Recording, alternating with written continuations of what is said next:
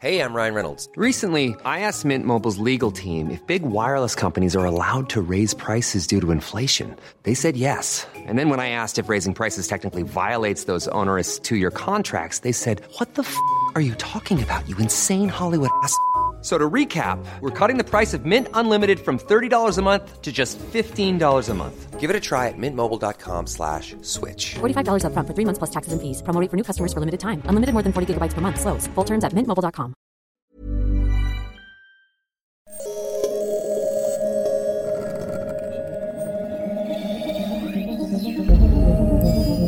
L'âge de pierre ne s'est pas arrêté par manque de pierre. Pas plus que l'on a renoncé à la marine à voile parce que le vent est tombé. Rêveurs audacieux. Cette mise en perspective à destination de toutes celles et ceux qui, pris de vertige devant les mutations en cours, pensent que la fin est proche, est un cri d'optimisme offensif. Conspirateurs positifs. Il est temps de prendre au sérieux nos rêves et d'en faire une stratégie. Et si demain n'était pas foutu? Bonjour, je suis Mathieu Baudin, directeur de l'Institut des Futurs Souhaitables. Vous écoutez Dites à l'avenir que nous arrivons, le podcast des éclaireurs de Canal+, consacré à l'ère du temps, et pas n'importe lequel, puisque c'est celui qui vient.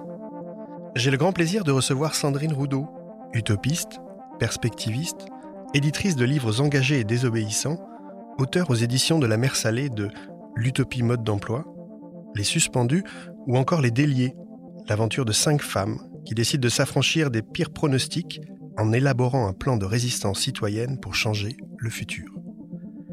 La question des liens, et notamment ceux qui nous aliènent, sujet dont nous allons discuter aujourd'hui.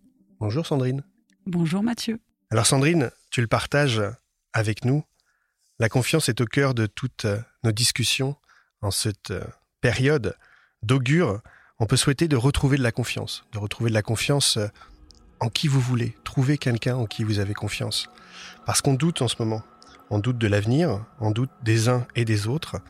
Eh bien moi, j'ai trouvé en toi de la confiance. Moi, j'aime bien échanger avec toi. J'aime bien construire les désaccords avec toi. Car j'ai confiance en toi. J'ai confiance en toi parce que tu vas à la racine des choses. Et en faisant cela, tu nous rappelles le sens premier du mot radical. Dans cette émission, j'aime bien poser une question pour commencer, une conversation. Comment tu ressens l'époque? Alors, euh, ça peut paraître peut-être un peu euh, un peu indécent, mais en fait, moi, je ressens l'époque de manière assez jouissive. Euh, je trouve que, oui, évidemment, elle est difficile, mais elle est difficile pour des tas de gens de manière générale. Là, simplement, on est plus nombreux pour qui c'est difficile. En fait, cette époque, elle, débusque toutes les illusions qu'on a pu avoir euh, sur euh, voilà notre notre soi-disant avancée euh, civilisationnelle où on, savait tout maîtriser. Donc là, ça vient d'éclater, d'exploser en vol. Et, et moi, j'avoue que c'est assez jouissif pour moi de me dire, ils sont où là les transhumanistes en fait? Ils sont squattés tout, à peu près tous les imaginaires sur le futur qu'on pouvait souhaiter. Et, et, et, là, en période de pandémie, ben il n'y a plus personne quoi en fait. Donc ça, je trouve ça assez, j'avoue, avec insolence, trouver ça assez intéressant. Euh, ça cette époque débusque nos vulnérabilités, nos fragilités, le fait que la mondialisation nous fragilise. Euh, et, elle le fait de manière euh, extrêmement, bah, extrêmement radicale, quoi. Euh, le, jugement est sévère. Elle débusque nos démissions aussi. On a démissionné de, voilà, de, de des services publics et notamment de l'hôpital. On a démissionné du, du fait de, fabriquer euh, localement, nationalement, ce qui devrait nous protéger aujourd'hui, euh, comme les masques par exemple. Et, euh, et, je dis pas ça parce que parce, parce que je me mets pas dedans. Hein. Euh, mais moi j'aime bien, en fait j'aime bien toujours être en contestation envers moi-même et envers mon époque et envers mon pays.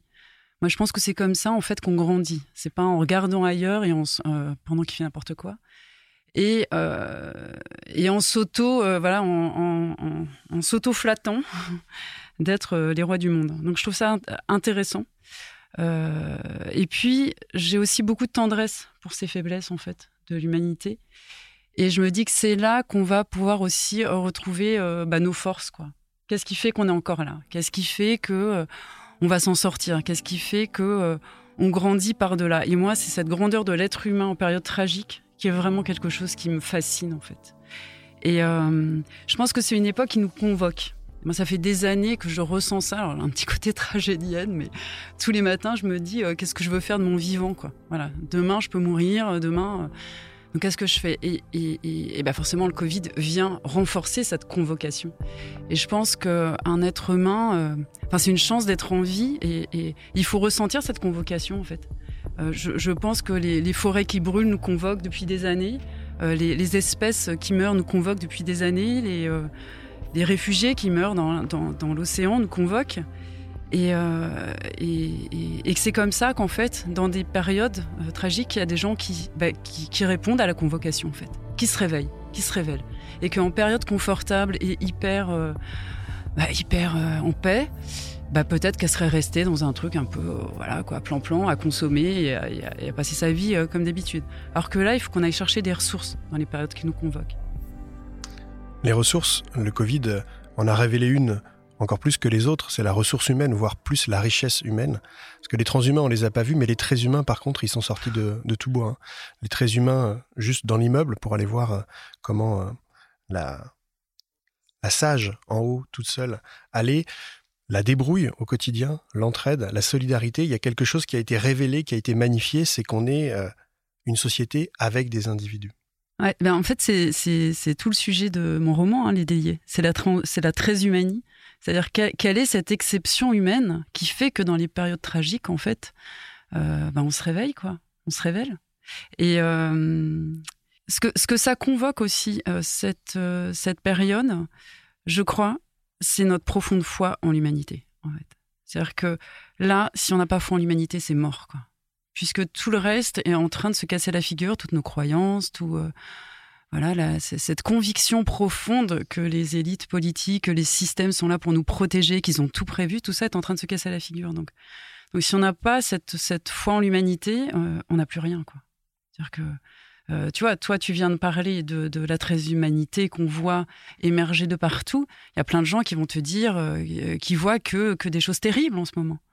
Donc en fait, il faut aller chercher cette, cette, cette profonde foi en l'humanité. Alors la foi, c'est pas forcément religieux, mais c'est à la différence des croyances, la foi, elle n'a aucune raison valable.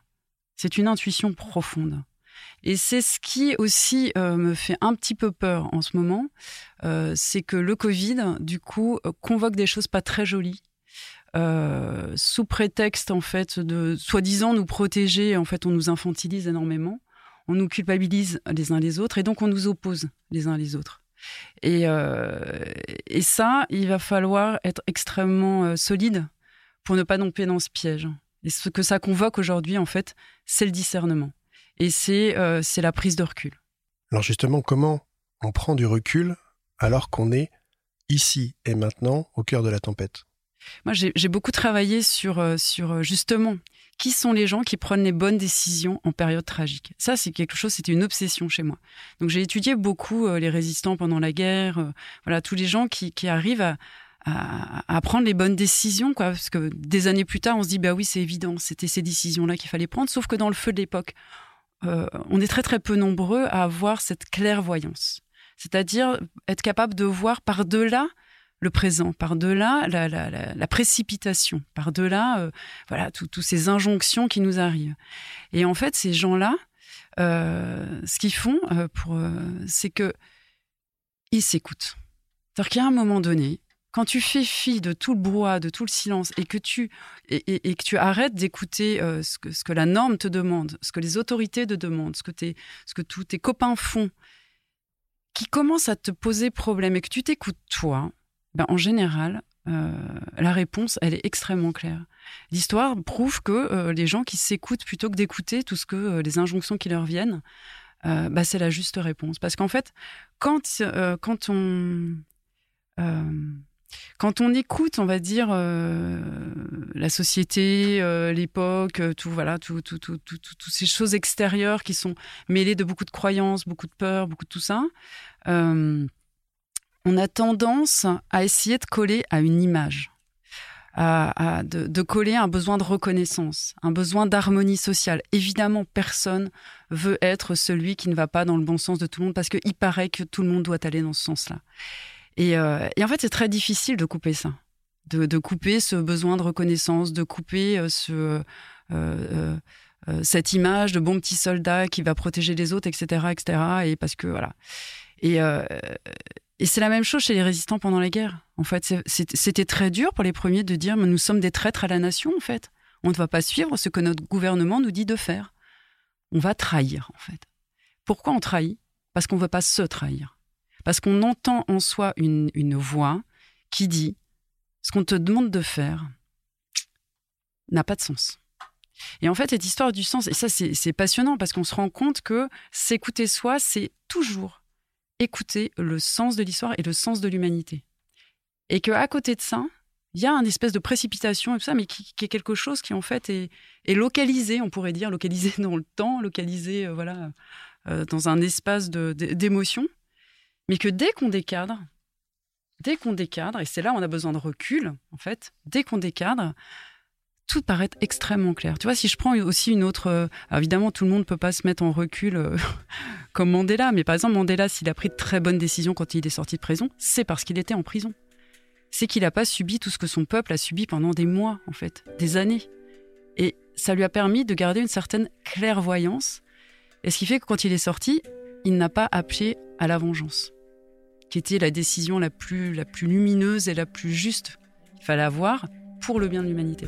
Et donc on a besoin en fait de ces, euh, moi j'appelle ça de, ces bulles de suspension, de se, de, de, se mettre en suspens à un moment donné pour voir ce qui remonte.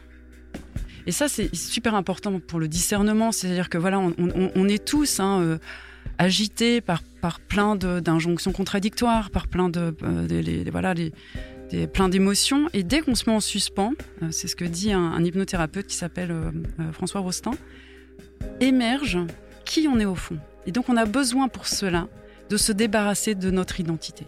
On a besoin de se débarrasser de ce que les autres attendent de nous, de ce que nous on attend de nous, de ce qu'on a toujours fait. Parce qu'à un moment donné, il faut se mettre en suspens et se dire OK.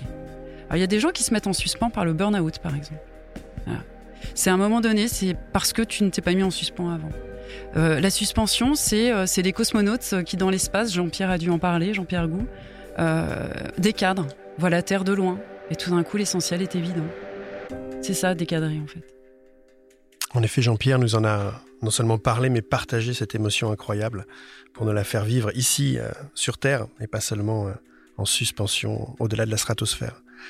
Moi, j'ai parlé avec Edgar Morin, j'ai eu ce plaisir-là, et c'est vrai que ça m'avait euh, surpris de, de voir qu'il nous rappelait, il le rappelle souvent, qu'il s'est jamais senti aussi vivant que sous le joug euh, de quelqu'un. Ça a révélé en lui une force de vie, une envie de vie, un désir de vie. Mmh. Et d'ailleurs, il nous rappelle qu'avec ses, euh, ses compagnons résistants, ils ont eu besoin d'écrire les jours heureux mmh. sous le joug allemand pour savoir pourquoi ils se battaient et non pas contre qui seulement. Mais ça, c'est super important. Euh, der derrière un nom, le nom de ces résistants, il y a un grand oui, quoi. Leur vie est au service de quoi? Pour, Pourquoi ils se battaient? Et, euh, euh, tu parlais de désir, et ça, mais c'est fondamental, quoi, en fait. Le, désir, c'est la puissance de vie. Hein. C'est ce qui fait qu'on n'est pas, voilà, qu'on n'est pas dépressif. C'est ce qui fait qu'on va de l'avant. C'est ce qui fait qu'on a, qu'on qu qu a envie de, grandir et de bâtir et de tout ça. Et, euh, et, et étonnamment, oui, euh, dans les périodes tragiques, c'est là où ce désir se révèle, en fait. Parce que sinon, finalement, on le regarde assez peu. Et c'est euh, Patrick Vivray qui nous rappelait que le désir, étymologiquement, c'est l'inverse de la sidération. Exactement. Et le désir, c'est plus fort que la peur. C'est ce qui fait que, que, que, tout obstacle te paraît euh, totalement anodin. Alors les, les, obstacles, ils sont nombreux. Ils sont extérieurs, ils sont aussi euh, intérieurs, étonnamment, qu'on en ait conscience ou pas.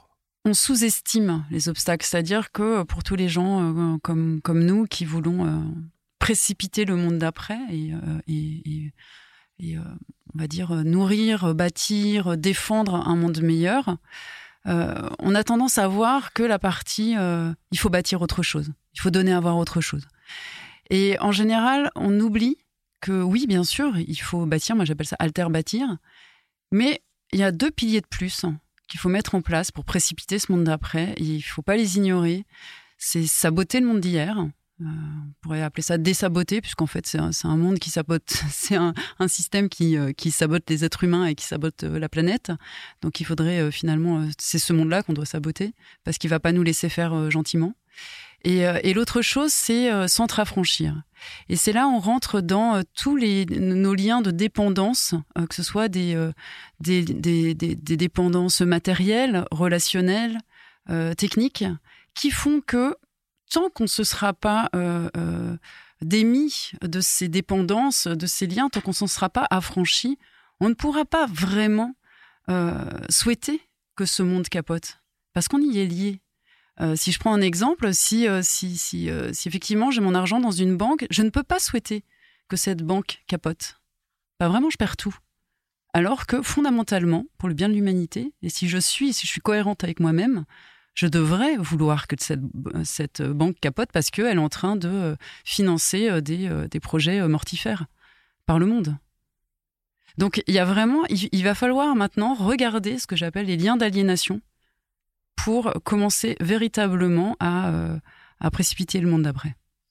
Donc Sandrine, comment on fait pour regarder lucidement, honnêtement, ces aliénations? Alors avant de les regarder honnêtement et lucidement, on va regarder ce que c'est que l'aliénation. Et l'aliénation, j'ai conscience que c'est un mot fort, et, et du coup, j'aimerais re revenir sur mon autre polarité, qui est l'utopie. Pourquoi? Parce que je pense qu'un mot qui est trop fort peut, euh, voilà, peut, peut, créer une espèce d'ambiance de, force, et en fait, il faut les mettre en parallèle. Moi, je suis avant de tomber sur l'aliénation, je suis tombée sur l'utopie. Donc, je suis tombée sur le désir, en fait, d'un autre monde. Et c'est comme ça que je me suis rendu compte qu'il fallait se, désengager. Mais c'est parce que je crois en l'utopie, parce que je suis euh, convaincue que c'est la seule façon de changer le monde, euh, que j'en viens à me dire, OK, si tu veux vraiment faire advenir tes utopies, il va falloir couper deux, trois liens. Quoi. Et, euh, et en fait, l'utopie, ça a été ma première désaliénation. Euh, c'est une désaliénation euh, de notre conception du futur, par exemple. L'utopie, c'est une conception inversée du futur. C'est se dire, je décide de ce que va être demain et j'agis et pas je pars d'aujourd'hui, je tire une ligne et voilà, ça c'est le sens de l'avenir. Non, ça c'est du futur antérieur en fait. C'est-à-dire qu'on est scotché sur le présent et on fait à partir de là. Donc c'était ma première désaliénation, c'est me dire, en fait, voilà, le futur c'est ce que je veux voir advenir. Et c'est comme ça que le monde a toujours avancé. Euh, la deuxième euh, désaliénation entre guillemets que j'ai eue, c'est vis-à-vis euh, du fait que c'est forcément une majorité il faut forcément un grand mouvement majoritaire pour changer le monde. Et euh, qui est lié évidemment au fait qu'on est en démocratie et que euh, effectivement c'est la majorité a priori euh, qui qui qui décide. Sauf que même si éthiquement parlant c'est compliqué à, entendre parce qu'on vit en démocratie, ben l'histoire prouve que ce sont des minorités qui font avancer le monde que ce sont euh, 400 suffragettes devant un Parlement britannique, que ce sont quelques résistants, euh, 2 à 3% pendant la guerre, que ce sont, que ce sont voilà, toujours des minorités. Euh, donc ça, ça a été euh, pour moi une, décroyance, parce que c'est ça une désaliénation, c'est arrêter de croire euh, à certaines croyances qui, qui finalement régissent toute notre vie. Je me suis désaliénée aussi d'un modèle économique qui était la croissance. On me disait, bah, en fait, il n'y a que ça. À partir du moment où j'ai enlevé ces croyances-là, j'ai retrouvé une puissance personnelle. C'est-à-dire que là, je me dis, ah ok, mais en fait, il y a un endroit où moi, je peux agir, nous pouvons agir, et c'est l'endroit euh, sur lequel je suis convaincue que c'est comme ça que le monde avance, que euh, le monde n'a jamais avancé avec euh, les élites qui nous gouvernent, mais ce sont bien des, citoyens et des citoyennes qui font évoluer le droit, qui font évoluer nos représentations. ça met du temps, c'est jamais dans le calme ou rarement, mais c'est comme ça que ça marche. Et donc j'ai trouvé à ce moment-là cette force. Maintenant, si je reviens au mot aliénation, au tout départ, en fait, l'aliénation, alors parce que du coup, je suis allée voir, parce que comme à, chaque fois, en fait, j'ai une intuition, donc je me suis levée un matin en 2012, je me suis dit, mais bon sang, c'est bien sûr, c'est l'utopie, et depuis, je comprends cette intuition. Voilà, euh, j'ai eu la même chose sur la radicalité, et l'aliénation, c'est pareil, c'est-à-dire que j'ai parlé d'aliénation, et puis quand tu m'as dit, on va faire un podcast, je me dit, mais attends, faudrait peut-être que je regarde ce que ça veut dire, en fait. Et, euh, et, en fait, ce que ça veut dire, c'est que euh, d'abord au départ, c'est céder ses biens. Voilà. Et puis au 18e, euh, dans la philosophie, on dit que c'est céder ou perdre ce qui fait notre humanité euh, par le jeu de normes euh, culturelles ou de conditions sociales. Et le petit Robert dit même, c'est tout processus qui nous rend étrangers à nous-mêmes. C'est fabuleux, c'est magnifique. Et en plus, l'aliénation, c'est être fou. hein. Donc ça veut dire quoi? Ça veut dire que l'aliénation, on n'a plus aucune prise sur ce qui nous constitue notre identité, en fait, étranger à nous-mêmes. Et donc tous ces liens euh, qui nous aliènent sont en train de nous déposséder de qui nous sommes. Et c'est euh, exactement ce que dit euh, dans la, dans, la désobéissance civile. Il dit euh, plus vous avez de choses à perdre, et moins vous prenez le risque de les perdre. Donc en fait, tout ce que nous pos- possédons nous possède. Et euh, c'est ce que disent aussi les hackers informatiques. hein. Ils disent un truc que tu ne peux pas ouvrir ne t'appartient pas. Tu lui appartiens. J'ai Spotify aujourd'hui. Euh, en fait, j'arrête Spotify demain. Toutes les musiques que, que j'ai dans Spotify, je ne les ai plus. En fait. Je suis obligée, je suis aliénée à un service. Et, euh, et c'est ça, toutes les dépendances euh, différentes qu'on peut avoir. Alors, ce qui est intéressant aussi dans l'aliénation, c'est qu'il y a le mot lien. A priori, les liens, c'est hyper positif, hein, des liens. Et en fait, les liens, ça nous aliène. Dans le cas des résistants, par exemple, c'est des gens qui ont été contre la loyauté. A priori, c'était des déloyaux, en fait. Ils ont euh, trahi, euh, ils ont trahi leurs camarades, ils ont trahi euh, tout un tas de gens. Et en fait, on voit, on voit que les gens qui arrivent justement à, désobéir parfois quand c'est nécessaire et, et à prendre des bonnes décisions, ils sont obligés. Enfin, ce sont des gens qui, en tout cas, sont capables d'aller par-delà même des liens d'affection. Personne n'a envie de faire de la peine à quelqu'un qui, qui l'aime, en fait. Donc il y a vraiment, euh, et- sauf qu'à un moment donné, il faut faire de la peine. Parce que vous sentez que c'est juste et que c'est ça qu'il faut faire. Donc il y a les liens relationnels, il y a tous les liens de dépendance matérielle, dont je parlais de la banque par exemple, mais ça peut être les gens pour qui on travaille. Euh, et puis ce qui est intéressant, c'est de voir voilà la cascade de nos liens, de voir ok, je, je dépends de ça, parce que c'est, en fait, il est question de, de reprendre son autonomie, de, de se, de s'auto-déterminer, de pouvoir prendre des décisions dont on n'a pas honte. Et pour prendre des décisions dont on n'a pas honte, il faut, euh, bah, il faut euh, gérer à peu près euh, nos liens de dépendance. Donc, si je résume, la première chose à faire, c'est d'enlever ses croyances, c'est de faire un pas de côté par rapport à ce qu'on pense être la norme. La deuxième chose, c'est suivre son intuition, regarder à l'intérieur de nous, dans cette boussole interne, qu'est-ce qui nous fait sens. Le troisième, c'est compter sur les autres, mais pas nécessairement tous les autres. Un petit nombre d'autres, ça suffit. Se rassembler sans se ressembler. C'est d'ailleurs exactement ce que disait Margaret Mead, cette anthropologue américaine, qui nous rappelait que, qui nous invitait d'ailleurs, à ne jamais douter qu'un petit nombre de citoyens volontaires et réfléchis peuvent changer le monde. En fait, cela se passe toujours comme ça dans l'histoire. C'est la même Margaret Mead qui, semble-t-il, aurait répondu à une étudiante qui lui demandait ce qu'elle considérait comme le premier signe de civilisation dans une culture. Elle aurait répondu un fémur cassé et guéri. Alors pourquoi le fémur c'est l'os de la cuisse?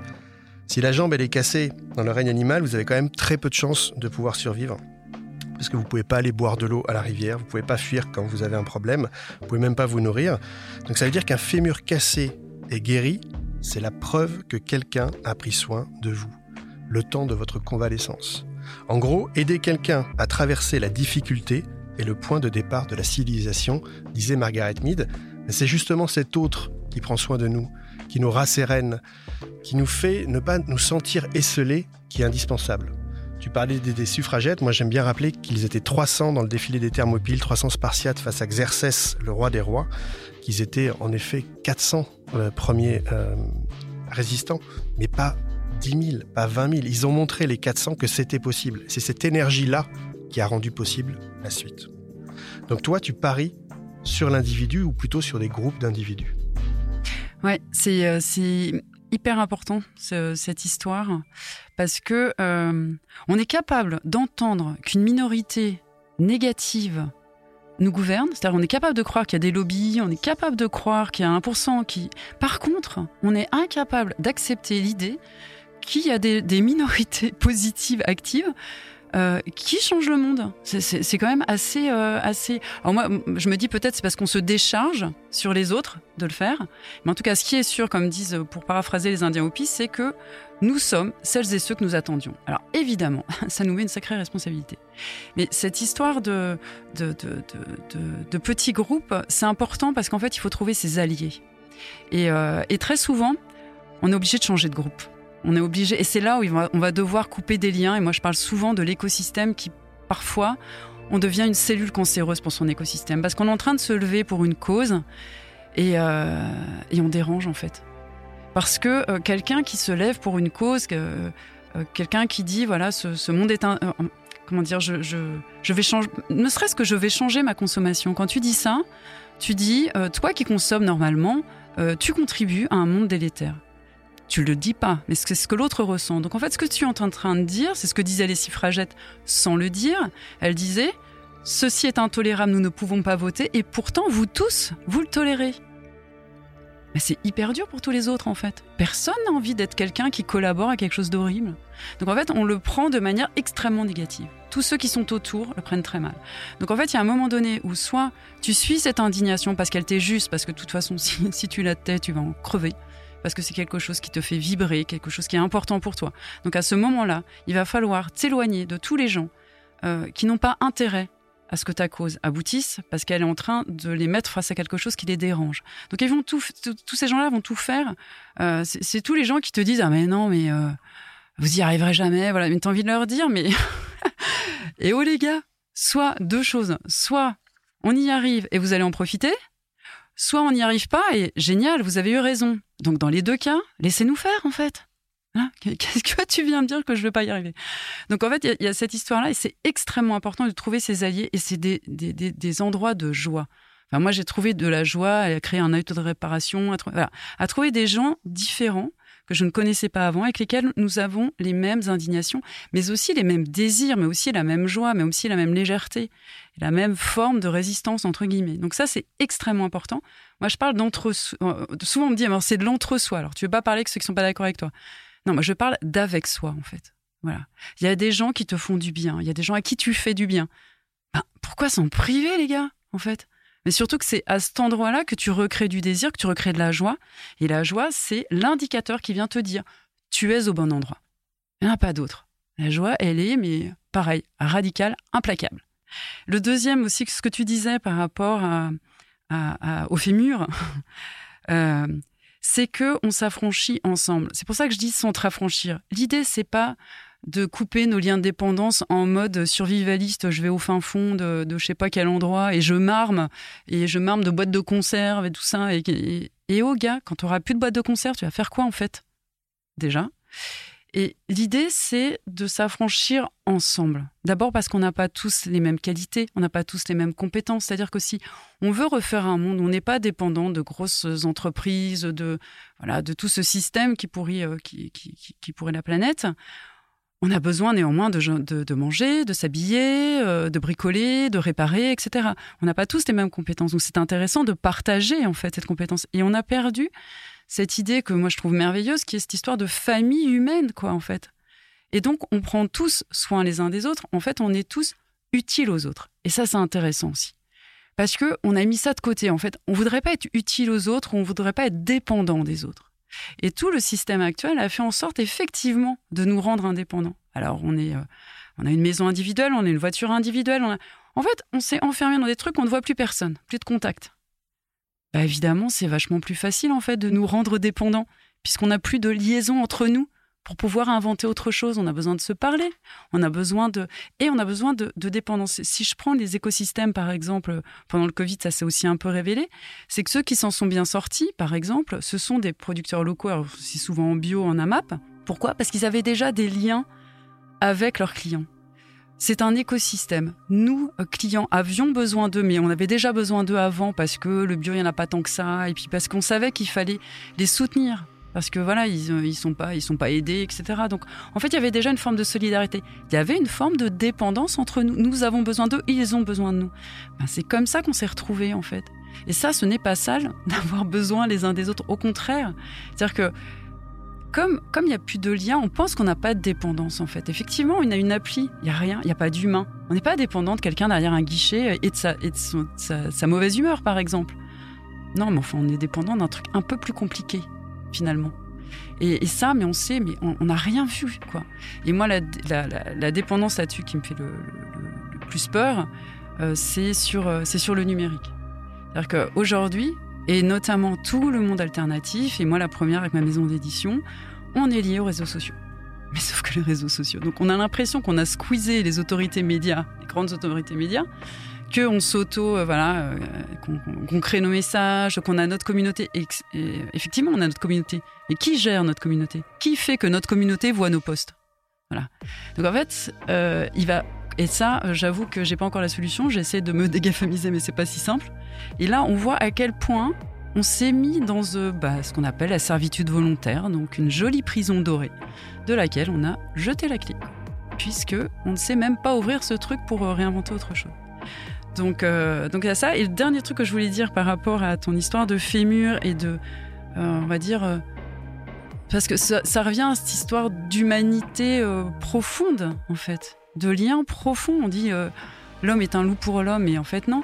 Même Adam Smith, qui est quand même le théoricien économiste de la main invisible du marché, un de ses principes, c'est la sympathie. Bon, après, avec sa langue de son époque, en fait, c'est l'empathie.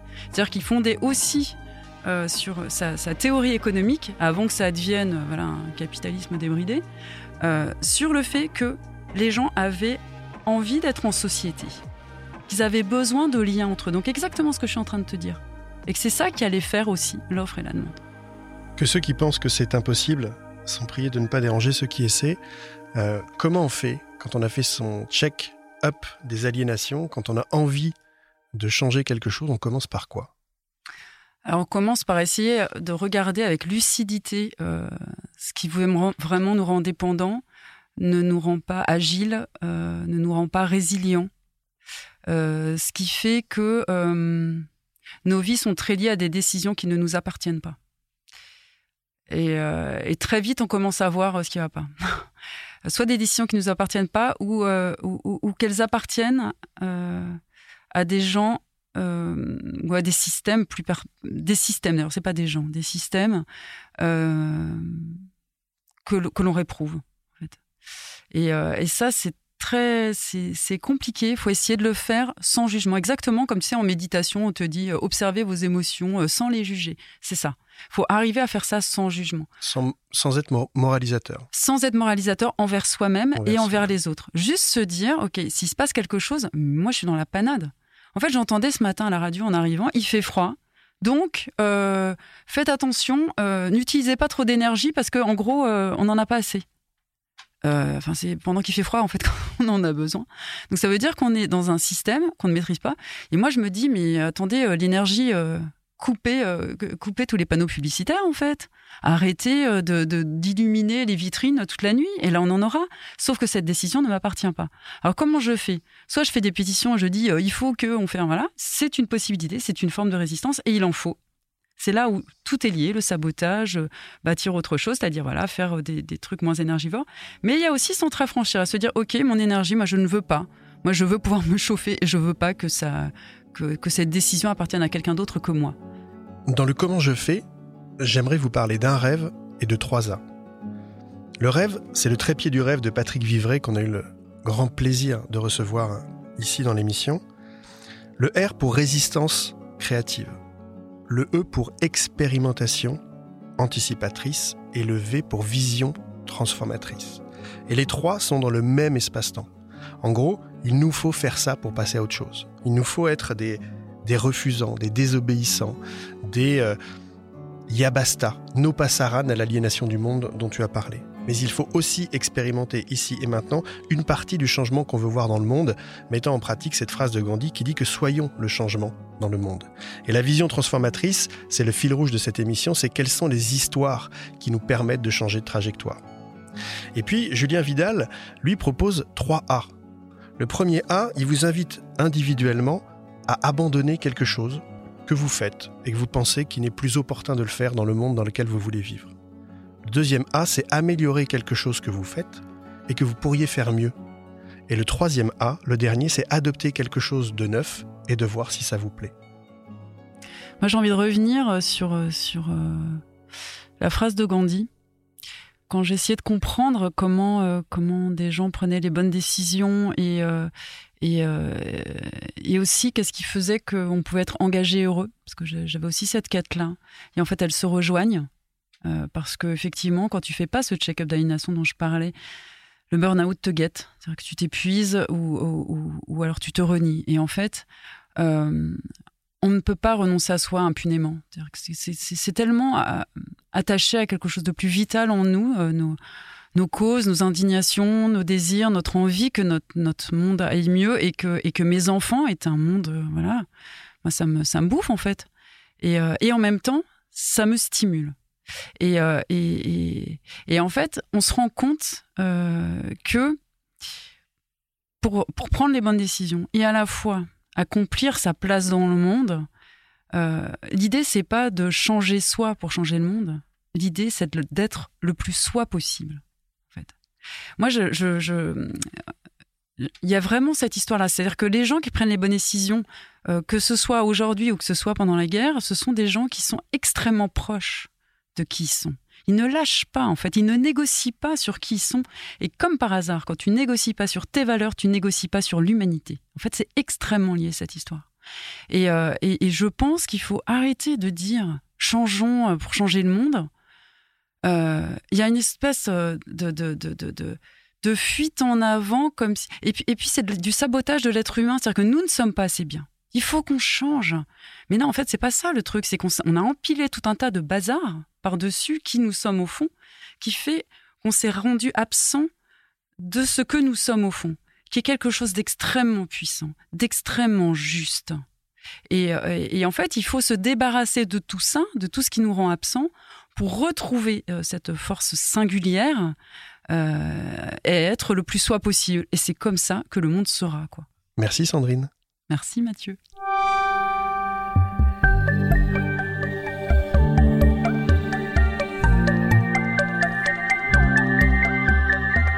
Je vous propose de prendre une grande inspiration. Je vous propose un voyage dans le temps. Je vous propose le temps d'une expérience de pensée, de dépasser le c'est impossible par c'est fait, et voilà ce que ça a changé.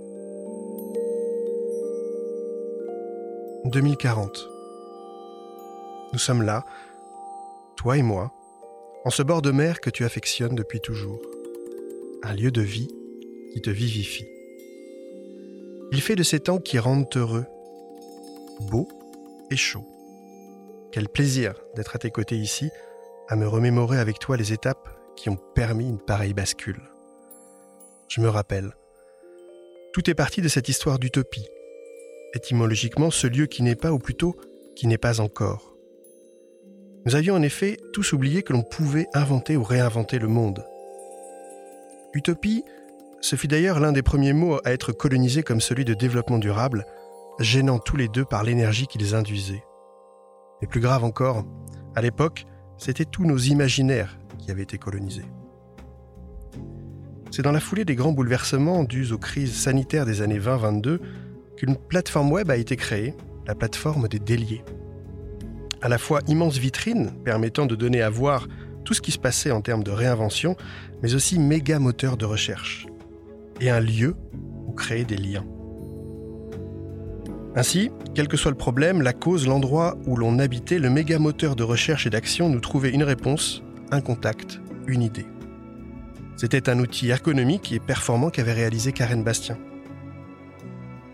De temps en temps, nous nous réunissions, ce qui permettait de développer notre bienveillance pour la cause des autres. Ça nous permettait de les comprendre, et plus encore, de mieux nous comprendre, tout en donnant à voir la force de cette biodiversité humaine. C'est à cette époque qu'a émergé la semaine du Grand Bazar. Il faut dire que les années 2022-2024 avait été tellement révélatrice du conservatisme, de l'absurdité et de l'injustice mortifère du vieux système que cela avait explosé, ouvrant grand la porte à des moments tels que celui du Grand Bazar. À l'image des carnavals d'antan, sur une semaine, nous menions chacune et chacun nos actions, nos créations, nos actes de résistance en même temps, au même moment, histoire de faire multitude. J'en ai ainsi vu à quelques mètres les uns des autres coller des stickers sur les bancs quand d'autres squattaient les parkings de supermarchés pour faire des ateliers de réparation, d'autres en plein sabostage de distributeurs de boissons sucrées en collant tout simplement un panneau en panne. Incroyable moment où tout le monde allait à son endroit de résistance créative. Tous en même temps, la même semaine. Et ce qui était génial, c'est qu'on a vu que l'action de chacun, qui pouvait euh, paraître anecdotique ou diluée, en fait, ça donnait lieu à une grande force, une grande diversité à la fois, aboutissant à un mouvement qu'il devenait impossible de contrer, tellement il se déployait de toutes parts. je pense que cette idée est tout droit issue de ton roman que tu as écrit il y a 20 ans. Comme cette autre idée avec laquelle nous vivons au quotidien depuis longtemps maintenant. En effet, quand nous nous rencontrons aujourd'hui, nous échangeons désormais à partir de ce mot de famille que chacun choisit de porter. Fini ce qui était le premier héritage, parfois lourd, à savoir son patronyme, symbole d'une identité pouvant être subie, chacun maintenant adopte un mot. Lucidité pour l'un, humilité ou suspension pour un autre, radicalité, curiosité, émotion ou émerveillement pour d'autres encore. Le mot du jour qu'avait porté en son temps Claire Michalon donnait lieu à un vaste choix de termes qui avait retrouvé justesse, sens et saveur. C'est ainsi que nous avons démarré des conversations sur quelque chose de plus juste. En 2025, quand l'intelligence artificielle arriva au pouvoir et que s'ensuivit le blockout numérique, dévastateur sur le moment mais si profondément libérateur, certains ont préféré s'extraire de tout cela, décidant de constituer les caravanes de décolonisation des imaginaires. Il s'agissait de recréer du lien entre les gens, entre les villes, puisque le virtuel ne pouvait plus le faire. À l'image des cirques d'antan, la caravane arrive, s'installe sur la place du quartier. Tout ce qui était ménagerie est devenu lieu d'atelier, de discussion, de démonstration de tutos récupérés dans d'autres territoires, dans d'autres régions, dans d'autres pays. Ces caravanes récoltent ainsi au fil de l'eau des idées, des outils et des actions, puis essaiment les idées des uns en réponse aux problèmes des autres, entremêlant le fil d'une même humanité. Et quand le soir arrive, il s'y raconte mille histoires, qui redonnent à chacun envie, désir, autonomie et créativité autant d'ingrédients propres à décoloniser nos imaginaires. Des soirées que je trouve magiques, qui nourrissent, qui rassérénent et qui rechargent. Je ne suis pas le seul à les apprécier d'ailleurs, vu l'effervescence qui règne autour de nous pour la préparation de celle de ce soir. Est-ce que tu la vois, comme moi, juste devant nous, cette toute jeune fille qui danse telle une elfe? Tout est joie dans ses mouvements, tout y est poésie, alignement, grâce et légèreté. Tu la vois? Ouais, c'est ma petite fille. Elle transmet la déclaration de terréité et d'humanité par cette danse. C'est d'ailleurs plus qu'une danse, c'est un langage vivant, translangue. C'est un trait d'union entre tous les vivants de la Terre. Eh, vivement 2040.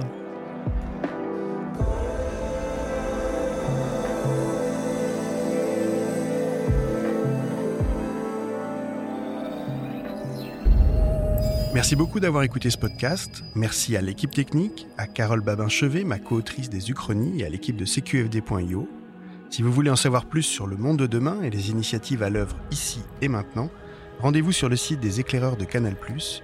On se retrouve très vite pour un nouvel épisode, et si vous voulez partager ce moment avec nous, n'hésitez pas à vous abonner. À très bientôt.